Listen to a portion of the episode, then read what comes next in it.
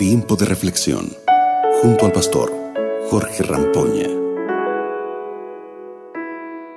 Hola, qué alegría saludarlos, queridos amigos que están escuchando en este momento nuestro programa Tiempo de reflexión. La verdad que como siempre lo digo, es una bendición poder estar juntos para reflexionar en la palabra de Dios. Y hablando de la palabra de Dios, vamos a la Biblia, jueces capítulo 4, verso 15. Vamos directo al texto bíblico, que dice lo siguiente. Ante el avance de Barak, el Señor desbarató a Císara a filo de espada, con todos sus carros y sus ejércitos, a tal grado que Císara saltó de su carro y huyó a pie. Vamos a pensar juntos. Si colocas tu fe en cualquier otra cosa que no sea Dios, estarás colocando tu fe en algo equivocado, en el lugar equivocado. Císara, quien terminó muerto por una mujer, decididamente tenía su fe en sus 900 carros de hierro para la guerra.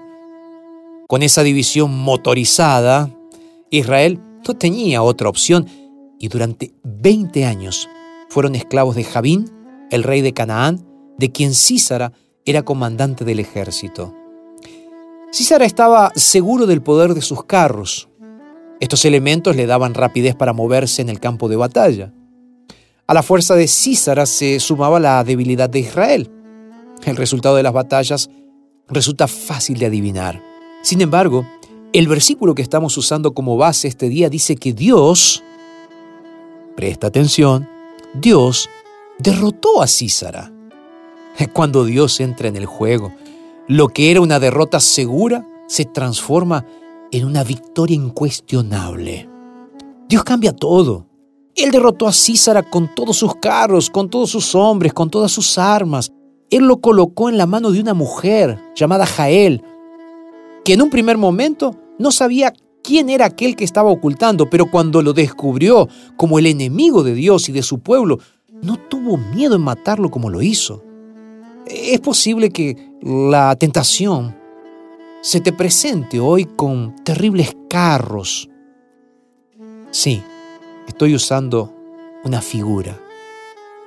Y esos carros vienen con fuerza y con una fuerza descomunal que pueden cegar tu vida espiritual, tu fe, tu comunión con Dios. Pero el gran secreto del texto de hoy es que si Dios está peleando tu batalla, no hay enemigo, no hay tentación, no hay altura, no hay profundidad, tribulación, angustia, hambre, como diría el apóstol Pablo, que pueda derrotarte. Dios, pues, es quien vence tus batallas. Claro, si lo dejas actuar. Porque no hay enemigo que sea lo suficientemente poderoso como para hacerlo retroceder a Dios. No hay nada ni nadie que pueda vencerlo. Eh, por eso, no fijes tu atención en los carros del enemigo, en el poder de Satanás. Mira hoy a Jesús, el príncipe de los ejércitos del Dios de Israel. Mira a Jesús, mira a Dios, mira a Jehová el Señor, aquel que tuvo el poder para derrotar a Císara y que coloca ese mismo poder hoy a tu disposición.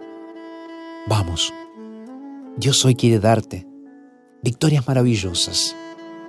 Recuerda, no hay enemigo que no pueda ser vencido, porque cuando Dios entra en el juego, lo que podría haber sido una derrota segura, se transformará en una victoria incuestionable.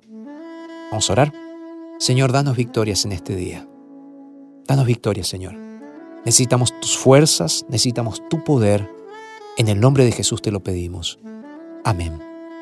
Gracias por haber estado con nosotros. Fue una alegría una vez más encontrarnos para reflexionar en lo que tiene la palabra de Dios.